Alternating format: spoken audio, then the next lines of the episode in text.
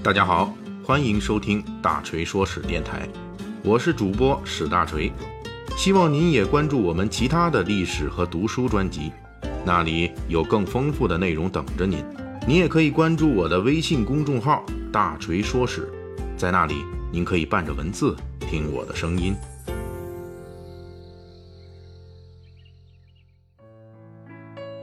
今天是五月二日，一百年前的这一天，也就是一九一八年五月二日，近代著名作家、诗人苏曼殊去世。本期我们就来讲一下这位大名叫做苏什么嘞？苏简啊，这个简啊，就是左边一个晋，山西的那个晋，右边一个金戈铁马的戈。他的大名叫苏简，但是呢，他这个出家之后，却给自己起了一个名字，叫做曼殊。最终被人称为苏曼殊啊，也被叫做诗僧。我们今天就来聊一聊这位诗僧的传奇故事。说起苏曼殊啊，除了其人的诗文、绘画以及翻译才能之外，最重要的一部作品就是1912年左右，苏曼殊在报纸上连载发表的小说《断鸿灵验记》，这是一部在中国文学史上有地位的小说。在这里，大锤向大家。概括一下苏曼殊的这部《断鸿灵验记》小说的大概情节：一个日本民族血统的中国和尚，也就是小说里的主人公我，又叫做三郎。他从小说出场开始就是一倒霉蛋，倒霉到什么程度呢？比如这三郎和尚某次下山化缘，化到了十几斤粮食，准备回山的时候，粮食一次性被人给抢了。然后呢，三郎和尚又去河边求摆渡，结果又被船夫拒载。就是这么一个人，在小说里面先后染上了两笔令单身狗切齿痛恨的红尘孽债。第一笔债来自于一个叫雪梅的中国白富美，这位白富美是三郎和尚被养父带到中国之后，由养父定下的娃娃亲。但是后来养父一死，三郎和尚家就算败落了，就被对方嫌弃了。雪梅父母就悔婚了。三郎听说自己被对方嫌弃了，马上觉得我不能耽误人家白富美姑娘，于是就自己主动出嫁了。那从此呢，咱们这三郎就变成三郎和尚了。然而这雪梅并不认账，人家白富美痴心追和尚，表现是非常主动的。最后雪梅终于找到了三郎和尚，并且赞助了和尚一百大洋，让他去找他日本的亲生母亲。大锤之前已经提到了。三郎是出生在日本民族家庭的，只不过出生没多久，爹死了，他母亲呢就把他过继给一位中国人当做义子。后来三郎辗转就跟着义父来中国了，有了中国白富美雪梅赞助的一百大洋，三郎和尚就决心跨海去日本寻找自己的亲生母亲。功夫不负有心人，在横滨郊外的英山，三郎和尚终于见到了自己的母亲，母子重逢。这是件很幸福的事情。作为一个倒霉蛋，三郎遇到幸福之后，必然跟随的是倒霉。那么小说中的第二笔红尘债也就跟着上门了。当然，这也是很幸福的事情，那就是通过母亲三郎和尚认识了姨母家的表姐镜子小姐。镜子表姐比三郎和尚大两岁，是一个属于女神加文艺女青年加绿茶的这么一个超级大美女的角色。小说关于镜子的外貌语言描写要比之前那个中国白富美雪梅啊多得多了，情节也非常细腻。总之，三郎和尚又成功落入镜子小姐的情网了，而且这次和尚落入情网又是镜子小姐主动的。然后三郎和尚就觉得，哎呀妈，我好痛苦啊！因为爱情很甜美，镜子很主动，但是他是和尚啊，清规戒律，永断红尘，总之就是很痛苦。最后，和尚下定决心跑了，从日本逃回上海。在回上海的船上，三郎和尚就把镜子小姐送给他的各种信物，包括刺绣什么的，全都给扔海里了。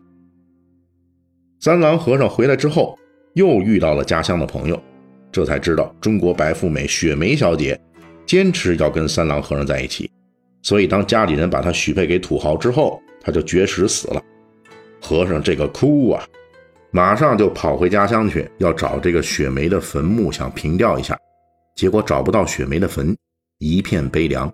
故事到此结束。之所以大锤要在这里把这个故事梗概细细跟读者们说一遍哈，就是因为这个苏曼殊的这部小说，被很多后世学者认为是他的自传体小说啊，写他自个儿呢。那个倒霉的三郎和尚就是他。至于这个三郎和尚到底喜欢谁呢？我也不清楚。唯一确定的是，三郎和尚喜欢的是被动。小说里非常主动追求和尚的中日两大女神，也都是被三郎和尚的这种被动给坑得够呛。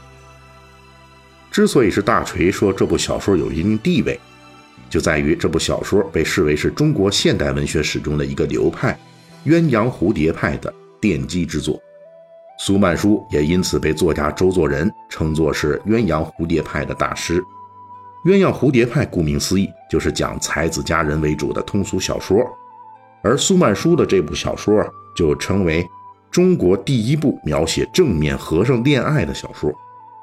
关于这样的第一鸳鸯蝴蝶派还有不少，比如徐枕亚写作的《玉离魂》，也是鸳鸯蝴蝶派的代表作，就被称为中国第一本歌颂寡妇恋爱的小说，等等吧。不过在当时，鸳鸯蝴蝶派属于生不逢时，故事写得十分消遣。但是那个时代大家都知道，救亡图存是火烧眉毛的事儿，所以这一派啊虽然红火一时，却最后被淹没在了历史洪流之中。除了小说方面的贡献之外，苏曼殊还作为一个英年早逝的才子的传奇，流传下来很多奇葩故事。其中故事最多的就是苏曼殊的贪吃啊，这跟大锤我差不多。作为文人的一种传说，他的这个贪吃啊，传的是越来越夸张。据说苏曼殊喜欢吃糖，甚至把自己的金质假牙拿去换糖果吃，所以获赠外号“唐僧”。当然，关于苏曼殊用金牙换的东西有不同版本，比如也有说他用金牙去换雪茄的。据说这个苏曼殊还喜欢吃鲍鱼，喜欢吃日本年糕等等食物，并且因为贪吃这些食物而犯过严重的胃病。他的朋友，我国著名文学家章太炎也说过，苏曼殊多次陷入贫困，好不容易从别处借钱筹钱来，第一时间就去大吃大喝，等他大吃大喝完了，钱也花光了。于是他继续陷入贫困。